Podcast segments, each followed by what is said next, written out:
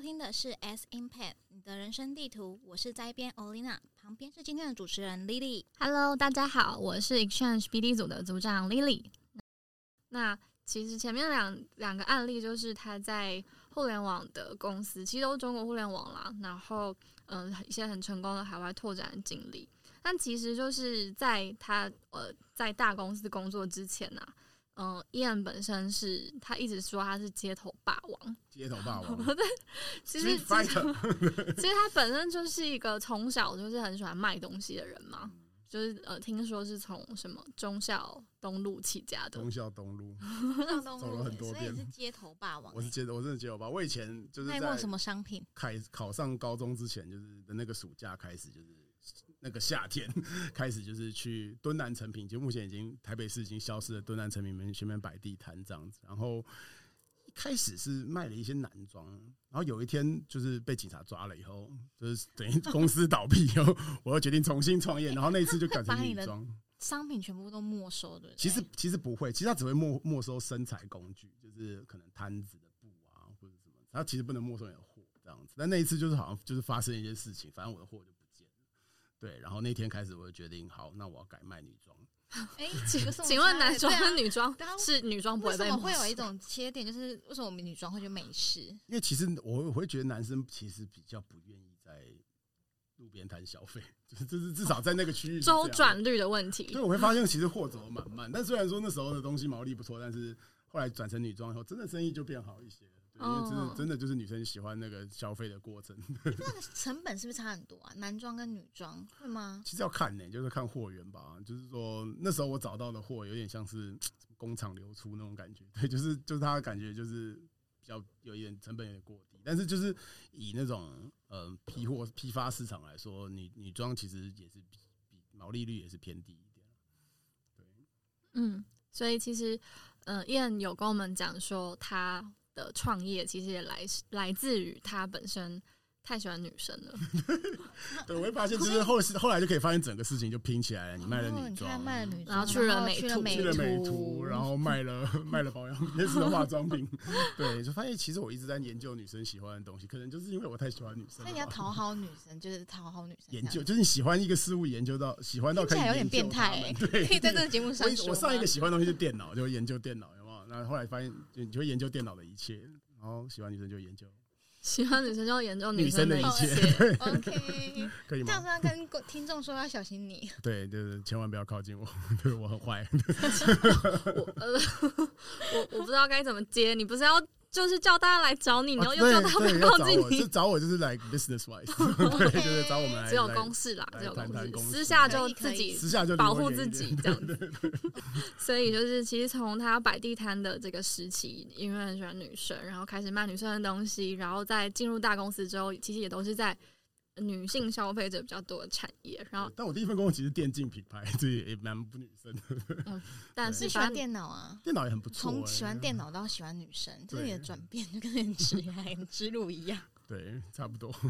然后到现在就是创立了标准行销嘛。对对，然后其实服务的范畴应该也都是跟女生蛮相关嘛，从从电商，然后到呃刚才有讲到像是算命的这个东西，其实应该也是我不知道是男女比来说怎么样，但我自己理解应该是女生多一些没。错，然后然后现在现在又就是新增了这个比较没有所谓性别问题啦，就是区块链 NFT 的这个市场。没错。对，那为什么你会想要从就是街头的部分，就摆地摊，然后到最后面是跟电商或是网络行销去做结合？你怎么把它串起来的？就是这个契机是什么？好，这个故事其实有两个两趴的。第一趴是什么？第一趴是那个时候，呃，因为摆地放弃摆地摊的原因，是因为我开始比较认真的念书，我要做一个就是学校会有一个叫专题的东西。然后那个专题呢，就是我们也有也有就是就非常好的表现，但那个是另外一段另外一段故事。但是在那段时间做到一半，发现自己没钱了，然后那那时候我就是硬是去找了一家也是。摆地摊卖假睫毛的厂商，然后帮他做了一个电商网站，这是这是来第一个开端了。然后第二个开端其实是，嗯，第二个开端其实是就是说我们在美国的时候有见到很多我觉得非常酷的独立 agency，就是不是 Four A，但他们是嗯独立的 agency，、然后他们也做得很好，然后他们就是其实就可以就是 Gary Vaynerchuk 的公司，我有去过拜访过 Vayner Media，这样就是就是 Gary V 大家应该知道，就是说一个非常厉害的一个创业家的一个网红这样子。然后他的那间公司就是让我觉得 很 inspiring，就是说很多呃很新的事业、很新的科技都都在研究，然后他们都在投入一些很新的产业。那这样子的公司其实就深深的吸引了我。然后那时候回台湾很有趣的事情，就是刚好我那时候摆地摊的摊友，就隔壁摊的那位，就是他的发现他的 IG 其实经营的还不错，然后很多女装的货跟电商已经已经自己在做了。然后那时候我就把我学会的这个广告知识跟他的那个小电商网站结合在一起，发现哇，业绩涨了好多。然后那时候就觉得哦，原来投广告可以是一个 business model 啊，原来是这样子。然后我那时候就虽然知道市面上有很多竞争，但还是觉得这个感觉可以做。然后我就开始。从事这个呃数位行销的这个领域啊，就就等于踏进来。因为虽然原本也是在数位行销领域，但比较像是 sell side，就是卖媒体的那一段。但真的到 agency 又变成 buy side 以后，又是一个全新的领域这样子。所以嗯，这一段也是呃一个花了一段力气的转变。但是其实会觉得，你其实从 buy sell side 一路玩到 buy side 的话，会觉得说 OK，那你整个产业链都更加的熟悉。嗯嗯嗯嗯嗯嗯。那就是你的就是标准行销的服务范畴呢？嗯，就其实我们做的还蛮广的，就是说，其实我们有在做呃比较一般的像广告投放啊，但其实我们也会帮一些品牌去运营他们的电商，或者是去帮忙做一些社群的内容，甚至是最近很喜欢看一下帮人家尝试一些，例如说 NFT 的发行，或者去尝试一些抖音的影片，就是我就是会一直想要参与与时俱进，对，因为我觉得新的东西一定都是会有它的流量红利在，那这些流量红利怎么去把它呃转换成商业的结果？我觉得它是一个很美妙的过程，就是说，OK，你拍一支这样子的，例如说我们拍我们卖鞋子，我们就找找找找人来跳那个鬼步舞的影片，然后像这样子的一个呃跨界的一个东西，创作新的内容出来，可以帮助到销售的话，其实我觉得是一件很棒的事情。这样子，嗯嗯。嗯嗯，这其实就是围呃围绕在流量变现的这个话题，可能无论是从广告变现啦，或者是嗯网红的变现，都是。你比较擅长，然后用很多样化的形式，然后让它就是可以产生商业机会，这样。对啊，因为其实如果说有流量就可以换成钱，那嗯，怎么样把它的那个效益最大化？我觉得也是一个很好玩的事情。嗯嗯嗯嗯。哎，但是这边听说你有去跟一些 KOL 合作，然后帮他拼。经营他的一些电商，对，那你有什么好玩的故事可以分享？呃，好玩哦，很多很好玩的，可是不知道能不能讲。对，呃，那时候有帮一些就是网红板娘啊，去经营他们的女装品牌，帮他们去做一些投。这些网红是真的是大家就是现在女装电商，因为我自己其实也是在女装电商的产业里面，然后但因为我们偏向品牌的部分，所以没有。艺人或是 KOL 光环，就是要靠自己的力量，要想办法。嗯那就是你这边的目前合作过的 KOL，真的是就是知名，然后大家都会知道的吗？对，其实我两种都有服务的经验，一种就是可能像品牌的选品店的这种模式，跟网红选品店的这种模式，甚至是有网红自有品牌的这种模式，其实都有经营过。但是我觉得的确不一样啊，就是说如果网红自己有。自己带一个流量的话，那个投资报酬率很明显，在数据上就会比一般那种纯品牌的来的真的没那么明显，就是数据会差很多。然后我觉得是这样，就是说一个品牌如果有一个人在那个边一个形象对比的话，对于女生在选购的时候会造成很很大的帮助。就是说，她觉得买这个衣服就是买到了这个网红的一些。不知道那个是什么东西，殊不知自己穿起来，对，有可能穿起来不是那个感觉，但他好像只要买了，他就就会长那个样子，在那个情境里面，就是在那个美美的照片的情境里面，所以我觉得其实算是也算是给自己一个机会吧。听说有些人会买穿不下，然后放在墙上，就是想要当成变成他这样。真的假的？对我有听过这个这个故事。那你怎么接到这些就是 KOL 或网红想要跟就是来你们公司接洽，说请你们帮忙经营他们品牌的？因为其实我也没有到经营他们，就是主要是帮这些人投放，因为他们其实对于自己经营品牌都有他们很独特的方法。就是我觉得每一个网红自己经营都有一些自己的套路吧，就是说他知道他的用户喜欢什么样的内容，他知道他的追踪者喜欢什么样的内容，或者是他知道呃他的客户群喜欢什么。就我觉得这些东西有些是很微妙，是没有办法去标准化或量化。但是我觉得只有投放在他的整个事业里面，唯一一块可以比较标准化，就是可能电商跟投放这两块。那那这一块，我就帮他把数据分析的好一点，然后我会试图用这个网红习惯的方法，因为他们网红都可能很忙嘛，他可能照片也懒得就是把它弄到一个 Google Drive 里给你，他可能就想要直接微信传给你。这样。那那对于这些需求呢，我都会一般都会接受这样子，然后我就会告诉他们，好，那你就专心把你拍照的事情做好，剩下我帮你们搞定。这样，我觉得我的态度比较像这样啦，就是说帮他们把他们不太想要算的数字。给算清楚，然后把他们想要分析的事情分析清楚。我刚刚说哦，你最近这一款衣服效果，这一这一批衣服这一些款式效果很不错，然后他们就会大概知道说。所以虽然说他们对我的直男品味可能也没有太大的兴趣，嗯，可是就是我我就会试图让他理解一些理性的部分，数据的部分告诉他。对，因为我总不能说我觉得这件不好搭，他们他们不 care 我的我的意见，这样也是卖服务的一种概念了。对对对，就是让他们觉得可以让这个生意这样经营，嗯，让他们觉得很好。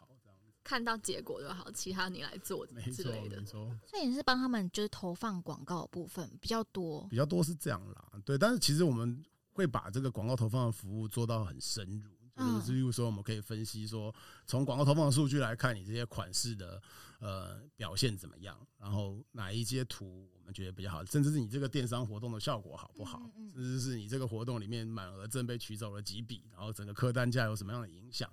我觉得这些其实这些数据呢，都可以去嗯去影响他的一些电商策略，甚至是选品的策略，都可以有一些变化。我们可以告诉他这些小量的排序，哪些广告是可能从 Google 购物广告来的，例如说有些字会被 search 这样子。那我觉得像这样子的东西，其实啊，你用他他舒服的方式跟他讲的话，他就会去，他就会觉得你有一个人在帮他，给他很好的建议，然后他就会去更认真的去做这个事情。嗯。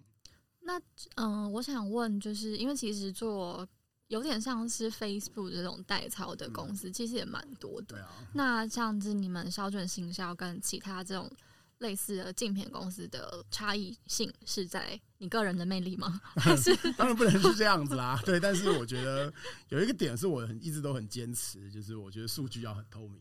有些投放公司可能会你知道稍微隐藏一些藏一些赚价差的地方，赚一点价差。那我觉得。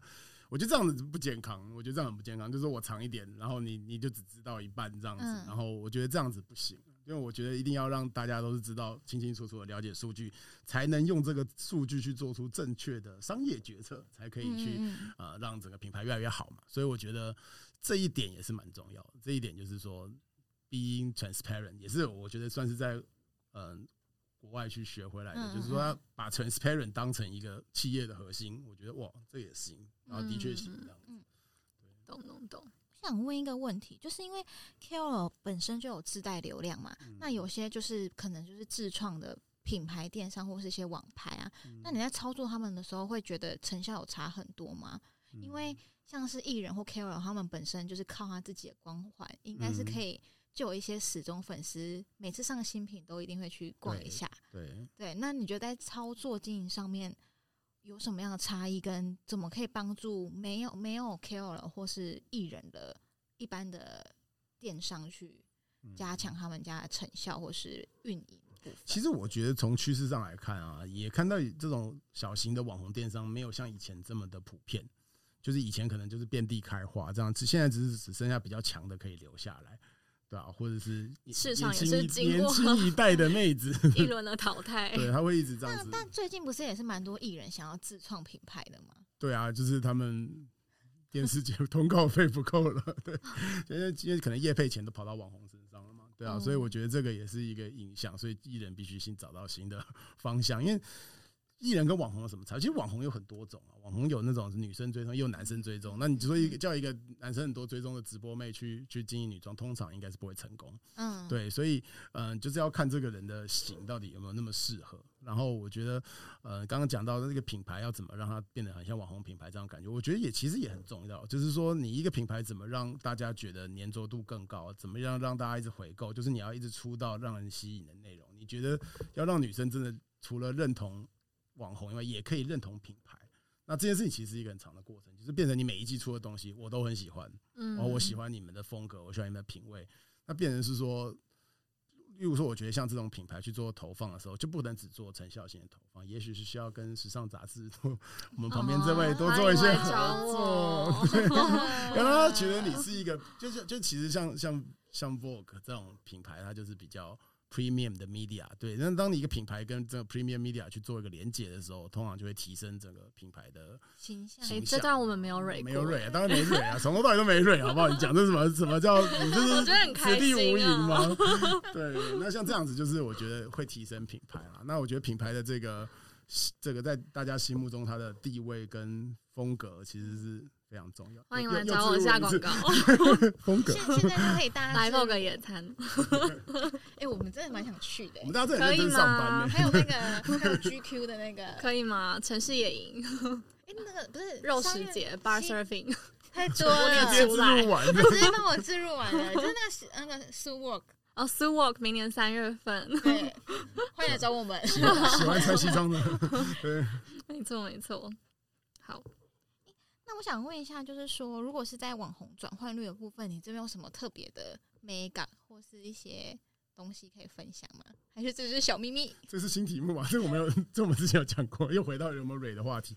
嗯，没有什么小秘密。其实真的是，我觉得其实 transparent，transparent，有一些有一些东西是它的，算是它的它的量嘛，就是铁定会转的铁粉单。对，那那其实有一群有一个点蛮有趣，就是说。我们有时候会决定就不下这群铁粉广告，因为反正那个这个就是无论如何，他们最后都会买嘛。那我们也许就把这个钱省去打一些就是没那么铁的粉，这样子 就会去做一些分层啦。然后这些分层真的去做下去，真的会有一点影响到这个转换率，这样子。对，就是可以去呃针对一些我觉得很重要，就是怎么针对就是自己的 data 去做分层。分层次的去呃，针对素材或者是文案去做一些微调，这真的是会有一些美感，这就是真的有一些有趣的小美感啦。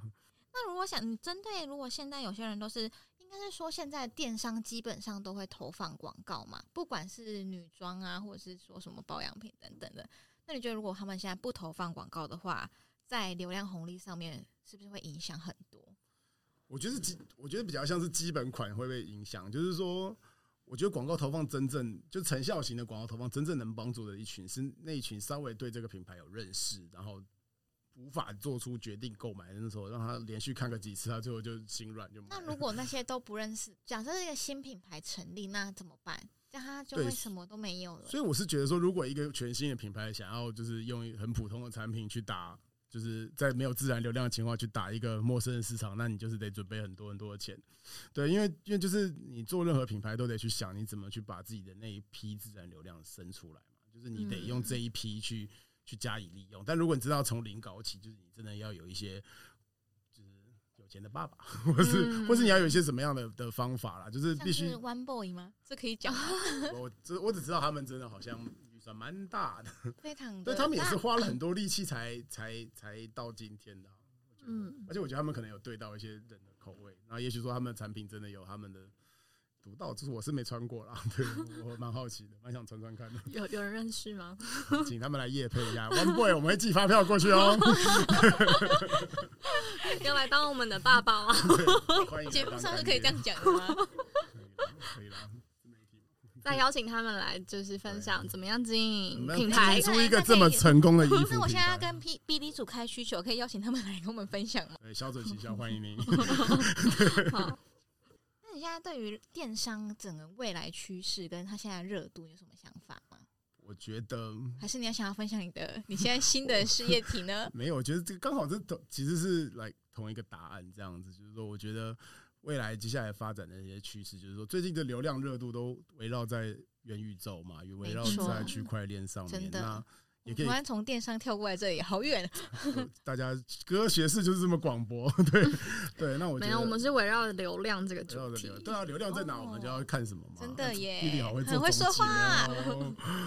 对，我觉得最近最经典的案例就是那个啊，艾迪达跟那个 B A Y C 的那个合作，就是最近可以看到那个。Adidas Original 把头像换成那个猴子的特别版，这样，然后穿着一件艾迪达的外套，这样非常的酷炫。然后也可以看到他们在那个元宇宙上面买了一些地，这样子，所以不禁会让人怀疑，是不是未来的数位行销就是要搞这些？是不是我就要开一家元宇宙建设公司？是不是这样子的行销活动才是品牌想要的？嗯，对吧？这样子是不是才有？就是回到刚刚那个话题嘛？是不是这样子才有让品牌觉得这才是新的 Premium Media？嗯，放在上面是不是让你觉得比别人更酷？我觉得这就是接下来很重要的一个趋势，就是说那边是不是有多余的流量？元宇宙那边的流量到底在哪？是不是他要买地才有流量？因为其实那个地真的很贵，那个地我上次刚刚一看，那个小格的地好像一个就三十万台币，不知道不确定实时的行情。然后你要有九颗才可以放一块 logo，才能印东西上去，所以门槛很高哎。这样是代表说，就是会在元宇宙呃出现的 audience，代表他们其实消费力是非常高的，所以品牌也愿意砸钱在这上面。是啊，你可以买一个花在手买一块虚拟的地，真的是。消费力真的是蛮高的啦，因为我我们也很想买实体的地，但没有那个，对，所以我觉得这件事情就是就很像回到那个，也许也许就是我刚刚提到那个时代的 musically，也许就是那个时代的短视频。对，那他现在最新的媒体，最多人关注的就是这个元宇宙上面的那颗 Snoop Dogg 或是那个艾迪达的 logo 这样子。嗯，所以我会觉得呃，很多 Web Web Web Web 三的应用，Web three 的的应用很值得令人期待。因为前一阵子也出了，就是类似说有点像那种。那种区块链世界的 Shopline，你可以卖开自己的 NFT 卖场之类的。那我觉得这些事情也会让人就是很很很期待，是说是不是以后买什么东西都要用 NFT 买？那其实 Gary Gary Vaynerchuk 有说过，他觉得在几年内，就是所有的合约都会在区块链上。所以其实大家怎么样都是躲不掉的，对啊。所以嗯，我觉得这些事情就是我很鼓励，就是任何的行销人或者怎么样去都去研究，不要觉得那是投资的市场，也许那边。就是自从元宇宙或 NFT 出现以后，它变得比较不是数字而已，而是会有图像、会有具象的一些美术啊，一些呃一些创意啊。那这些东西是不是就变得又变回行销人的战场、行销人的领域？所以，我我其实有些人会觉得说，哦，区块链是不是会泡沫啊？尤其问一些这种没有意义的问题，就是泡不泡沫干你什么事嘞？对。但重点是你这个东西现在大家在讨论，你就该去了解。我其实最近有听到一句话，我觉得蛮蛮有趣的，就是以前可能会说。认识艺术家，他可能是有一顿没一顿。现在艺术家哦不得了了，看到就嫁，就爆发，看到就直接嫁。哦，原来是这样子。艺术家现在值钱，现在就是风水轮流转。对对，现在是我们这些好好念书的人要就找不到工作。未来你是老板，已经创业了。对，因为他有跟着时代趋势。创业好像蛮辛苦的啦，对。对我们创业人都很想上班，对。啊，没有，我不想上班，我想要大家来找我们销售行销合作，谢谢。这个是在好好的夜配一次，对，谢谢大家，就销售行销等你哦。就这样吗？对，可以了啦，可以，我觉得。听说你们是不是有就是帮一些候选人或是一些政治的行销操作，感觉很有趣，可以分享一下吗？这个是这不能讲，这个可以啦，但是不要讲是谁嘛，我觉得还是要有一点，就是好像有一点尊重他们的隐私这样，但是我我是觉得。嗯，这整段故事是蛮好玩，就是因为你一般电商的行销那个行的那个成效很好掌握，就是你卖的好不好嘛。但是其实选举的行销是怎么样的？就是到开票完之后，你才知道你的行销到底有没有成效。因为在那之前呢，很多数据都是参考性都比较偏低一点。对，然后呃那时候在做选举就候选人的行销的时候，就会哎去帮他想一些内容的策略啊、投放的策略啊，他就发现说很多很有趣的情况，就是说，例如说候选人如果在讲一些。证件或是比较有意义的、比较建设性的内容的时候，没什么人按赞，就自然触及很差。大家可能抛一张可能背影在视察灾情，或是在在淋着雨做什么事情，那种就会有多人按赞，所以你会不禁会觉得说，哎，这个民主社会到底是怎么了？大家都只喜欢看一些煽情的东西，然后不喜欢看实质的东西。对，那其实。这明天要公投嘛，对不对？我也是希望所有人都好好勇于发表自己的意见。对，就是就大家可以认知，就是侯友不不用提，侯友谊前天有发一篇文嘛，就是说希望大家都就他表态说，我也没有一定要大家同意或不同意。我觉得超棒，我觉得说的很好，就是大家都应该多看看，怎么会变成是两党之争？对啊，就好像一边人说不同意，一边人说同意，对啊，那这样有什么好玩的？对，大家都应该针对个别议题去研究一下。同意，不是不 同意，同意。针对伊恩的发言表示同意，那同意的同意对同意伊恩的发言。但我觉得就是，我就觉得，因为自己有在接触相关的事情啊，就会觉得这些政治哦，真的很多都是就是操作的，对很多的议题都是真的有一些人在带风向。就是你真的在你真的试图去带风向的时候，就会看出哦，原来之前那些人都在带风向。所以就是希望大家就是擦亮雪亮的眼睛。这样子也不是说我们要谁或者不要谁，谁好谁不好，就是说民主的素养，我觉得很重要。那所以那时候你们接到可，就是你接到政治相关的案子是很多个吗？还是其实就是就是那个时候选举嘛，一一八八年一八年的选举有有参与到一些这样子，我不真的不想说谁，但是没关系，不用说，不用说，但应该觉得很有趣吧就？觉得这个过程是有趣啊。就是某党党部，我们第一次去拜访的时候，发现我们带的投影片那边没有投影机，也没有电视，也没有电脑，对，然后后来只好把它印出来，就觉得哦，你们真的好落后，可不可以？可不可以就是数位化、啊？很接地气，它很接地气，很接地气啊！这这都大家是拿那个书面资料，然后旁边还放一支笔，对，就说哎，没有人带笔电吗？就只有我带吗？就是还蛮有趣的。大家报告的时候也是拿着一张纸在念，这样子就是哦，原来你们还是这样子在作业的，因为。我们就是自然，大家现在大部分人的工作应该都是用笔电啊，什么嗯电电话啊，就是已经很久没有人是看到拿出纸书写的的这样子的的一个简报。其实这样你去 sell 你的就是广告投放，他会应该也听不懂吧？他就是看结果嘛，你可以帮我操作成怎样？对呀，可是就这种人就很怕，他们就是要去选完才付钱，这种就是千万不可以答应。哦，所以你这边目前的都是有成功的吧？我想一下，也有没选上的案例。然后 那他们，那你应该会就是，如果是候选人部分，是不是很常要在什么论坛或什么社团做一些带风向？没做那块业务，不要指控我。你这我没做那块业务，只有投放而已，那个都是合法的。我刚刚差点倒了。投放很重，就是只有投投放是 OK 的，投放是 OK 的，不要把我们讲成是坏人。对，好好，我知道没带风我知道向，没带风向，真的没有。有的话我就有的话我就是，因为想到很多他就不会露脸了，有的话我就我很低调就，躲起来了，我就在新闻热点。搜寻排行榜。不是，我不是那本书对，Not a book 这。太好笑了。我现在结不了尾怎么办？结啊！我现在有点想说，为什么？我真的成功逗笑他。他现在他现在不能自己，他现在没有办法做总结。各位观众转播一下，他不能自己。我们进广告时段，欢迎回到我们的节目现场，我是灾变欧丽娜，我是今天的主持人 Lily。我是伊恩。好的，那我们真真的有今天真的有过进广告哎、很厉害啊！哎、欢迎之后各大品牌赞助商请洽 Exchange BD 组 Lily 本人，好先进，好先进。希望大家可以当我们 Sugar Daddy。好啦，所以今天我们的节目也进入到尾声了。那因为今天其实是我第一次就是参与 X Impact 的主持，我个人是觉得很好玩、很新鲜。那不知道就是今天两位合作的伙伴 Olina 有什么感想？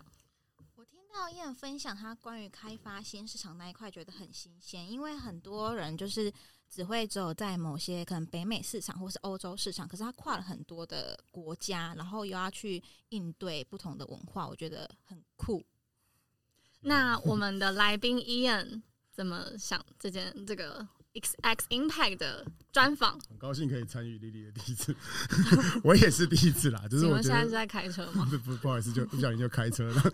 那我是也是第一次录 podcast 啦，那很高兴可以参与这么一个节目，然后可分分希望我分享的东西大家可以真的有所帮助吧。然后希望有意愿跟我们标准行销，不管是在区块链、还在电商、还在数位行销上面有任何合作，甚至是算命，对，甚至想要跟我们玩一些算命的一些标准神算这一块服务，有想有兴趣想要了解的都欢迎可以到我们官网上留言联络我们。好的，那接下来是我自己就是对于这一次的采访的三个 take away。